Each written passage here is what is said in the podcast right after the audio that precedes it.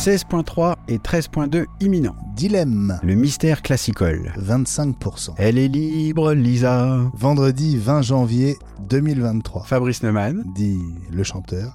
Benjamin Vincent. La quotidienne iWeek, épisode 313. Bonjour à toutes et à tous.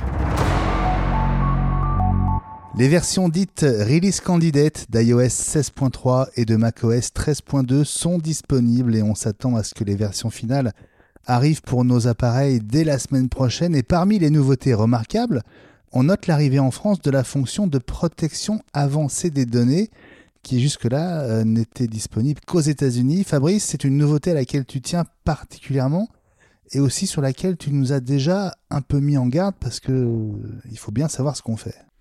Euh, oui, effectivement, c'est une nouveauté très importante parce que c'est celle qui permet, si on le souhaite, de chiffrer la quasi-totalité des données qu'on stocke sur les serveurs d'iCloud d'Apple. Parce que rappelons justement que ce n'est pas le cas encore aujourd'hui. euh, et c'est ce qui a donné à Apple euh, des, des, mots de tête assez forts quand euh, le FBI, la CIA ou je ne sais pas trop quelle autre agence à trois lettres demande d'avoir accès à certaines données de suspects.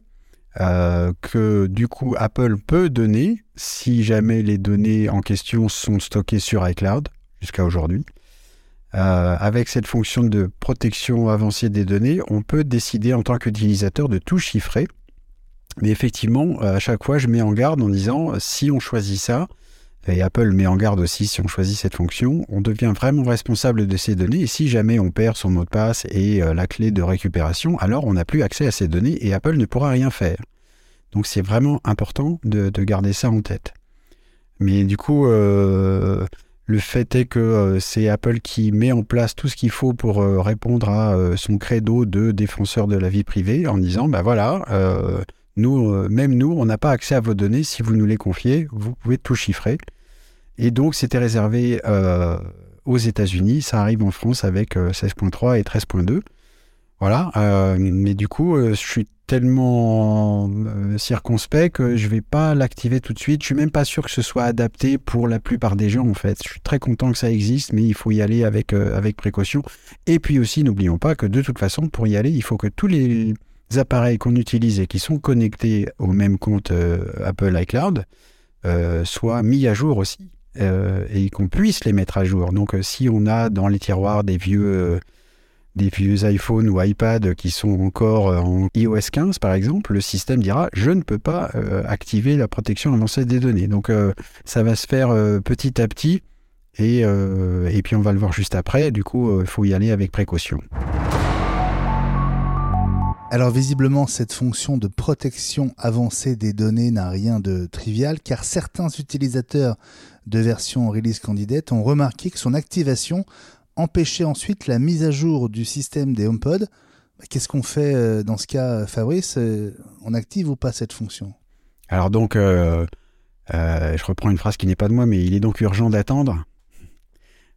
C'est vraiment une nouvelle fonction et qui touche vraiment au plus profond à nos données personnelles. Donc, euh, laissons venir. Il n'y a pas de raison qu'ensuite on ne puisse pas mettre à jour des HomePod, euh, même si on a activé cette fonction. Apple va se pencher sur la question forcément. Donc, euh, attendons de voir comment comment c'est, de voir les premiers tests. Allez, je vais, me lancer. Peut-être qu'un d'entre nous dans iWeek va se lancer pour faire la, protection avancée des données. Je me demande qui est le premier d'entre nous qui va le faire. Euh, je suis pas sûr d'être candidat, mais, euh, mais on va voir ce que ça donne. Euh, donc pas d'inquiétude, cela dit, hein, euh, sa mise à jour des HomePod. Bon alors, si on veut vraiment le faire aujourd'hui, la seule solution c'est de, de faire la mise à jour des HomePod avant de, de- de lancer l'activation de, cette fonction de protection avancée des données. Mais bon, c'est une, une situation qui ne durera pas, j'en suis sûr. Et cette protection avancée des données, elle se désactive? On peut la désactiver, tout à fait. Et notamment, c'est intéressant parce que si on l'active, euh, ça désactive automatiquement l'accès à iCloud.com. Euh, ce qui est euh, en fait logique, c'est-à-dire que si on affiche ces données dans une page web, ça veut dire qu'elles sont dé- dé- déchiffrées, décryptées. Euh, on peut déjà, par exemple, euh, activer cette fonction et réactiver la fonction d'accès à iCloud.com de manière temporaire si on en a besoin pour ensuite euh, rebloquer l'accès à iCloud.com sans avoir à désactiver totalement la fonction. visiblement, quand on regarde les, descriptions de cette fonction, Apple a vraiment pensé quasiment à tout. c'est assez impressionnant même. rappelons que les, deux types de données qui ne sont pas encore chiffrées sur les serveurs d'Apple, même si on active la fonction, ce sont les contacts et les calendriers qui euh, doivent rester déchiffrés pour pouvoir être partagés avec d'autres euh, services en ligne euh, ou d'autres applications. Et donc, visiblement, alors soit Apple n'a pas trouvé le, moyen de faire, soit c'est un compromis, on va dire, acceptable pour qu'on puisse quand même continuer à utiliser d'autres services en ligne. Pour une fois que Apple se, essaye de préserver la compatibilité des données avec d'autres services, on ne va pas se plaindre non plus. Puisqu'on parle des HomePod, Fabrice, parlons musique et plus précisément de musique classique, puisqu'Apple n'a toujours rien annoncé dans ce domaine alors que cela fait pourtant presque un an et demi que Cupertino a racheté Primephonic, un service de streaming spécialisé dans le classique justement. C'était pour nous, l'équipe d'iWeek, une des surprises autour de l'annonce du nouveau HomePod car nous étions persuadés, notamment Gilles, qu'Apple n'annoncerait pas de nouveau matériel audio sans le lier à un service de musique classique. Cela dit, il semble qu'on n'était pas si loin car euh, le compte Twitter iSoftware Updates a publié des captures d'écran d'iOS 16.3 release candidate qui montrent clairement des références à Apple Classical. Euh, est-ce que ça veut dire qu'on n'est peut-être plus qu'à quelques jours de l'arrivée de ce nouveau service de streaming musical? Alors, avant de répondre à la question, je voudrais quand même dire que t'es pas sympathique de citer Gilles. Moi, je voulais pas pointer du doigt. C'est quand même pas sympa. Ensuite, pour l'arrivée du nouveau service de streaming, bah oui, euh, ça va arriver. Euh, ce qui est intéressant, c'est que dans, euh, les, captures qui ont été montrées, visiblement, c'est en partie au moins intégré à l'application musique. donc c'est peut-être une nouvelle section de l'application musique, une nouvelle application dédiée, on ne sait pas trop, mais il y aura quand même un lien à l'application musique qui fait tout de même référence à la matière. Enfin, ce serait dommage que la musique classique disparaisse de l'application musique.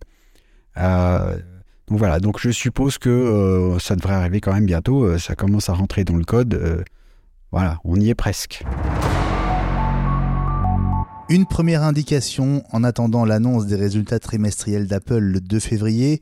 Au quatrième trimestre calendaire 2022, l'iPhone, malgré la pénurie et l'incapacité d'Apple à répondre à la demande, a été le smartphone le plus vendu dans le monde avec une part de marché de 25%. C'est la deuxième fois seulement depuis 2020 qu'Apple devance Samsung. Et du coup, Fabrice, on ne peut s'empêcher de se demander qu'est-ce que ça aurait été si l'iPhone 14 Pro n'avait pas manqué dans les rayons à Noël? Bah, c'est vrai, en même temps, il semble qu'il y en a d'autres hein, euh, d'appareils qui ont manqué. Alors euh, là, on parle de part de marché et pas de nombre d'unités vendues. Finalement, c'est là que se pose tout le nœud de la question. Euh, quand euh, Apple annoncera les résultats, euh, ces résultats, on verra justement s'il y a eu une baisse globale des ventes d'iPhone, malgré la bonne tenue par rapport aux concurrents. et ça va être... Ça, ça, risque quand même d'être assez presque poignant. Hein. on, l'a déjà évoqué dans la quotidienne. Tim Cook a annoncé qu'il euh, divisait quasiment par deux son, salaire annuel, euh, au moins pour cette année. Donc tout le monde a, estimé que c'était en prévision des résultats qui allaient être pas terribles. Pour Apple, hein, soyons, clairs, ils vont encore gagner des milliards de dollars, on va pas pleurer. Mais, ça risque d'être quand même assez, terrible. cela dit, ce que montre cette, étude, c'est aussi tout le, euh, tout le travail euh, qui porte ses fruits d'Apple à avoir créé une, euh, marque formidable. si on regarde, on regarde ça d'un même, on prend un peu de hauteur. Apple, Samsung, les gens connaissent les marques, c'est des, donc des, produits sûrs. Et puis quand il y a un problème, bah, ce sont les autres qui pêchent le plus et qui souffrent le plus. Et je trouve ça très frappant. Et puis on parlait hier avec Kelly des 40 ans du Lisa. La nouvelle du jour, c'est que son code source devient libre, Fabrice. Ouais, c'est rigolo, c'est euh, vraiment de l'histoire informatique, donc ça fait 40 ans. Euh, c'est le Computer History Museum qui va rendre ça public, euh, ou qui l'a déjà rendu public, comme il l'avait promis en fait. en lisant l'article, je me suis aperçu qu'ils avaient promis, ça en 2018.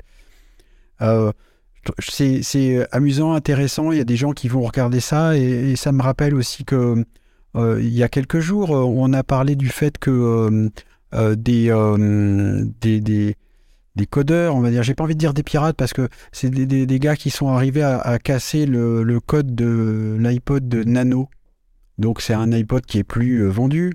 Mais du coup, ils sont rentrés dedans et donc ils ont ensuite décodé tout ça pour montrer comment c'était fait. Et il y a un article super long qui est vachement intéressant. J'ai pas lu en entier, euh, puis j'ai pas les compétences, mais pour montrer comment fonctionnait euh, l'iPod Nano et aussi euh, les, protections de l'iPod Nano. Et là, c'est pareil de, voir comment a pu être programmé le Lisa, qui, rappelons-le, à l'époque avait un méga de RAM. Donc c'est vraiment de la préhistoire d'informatique, quoi. Et ça coûtait super cher, et c'est pour ça que ça, s'est planté, parce que le 1 méga de RAM, c'était trop cher. Alors, ça, c'est toujours marrant, quoi. pour, des geeks dans notre genre, ce genre de retour en arrière. 40 ans, c'est rien, et en même temps, pour les ordis, c'est, euh, on voit à quel point ça a changé, et c'est pour ça que je trouve ça formidable.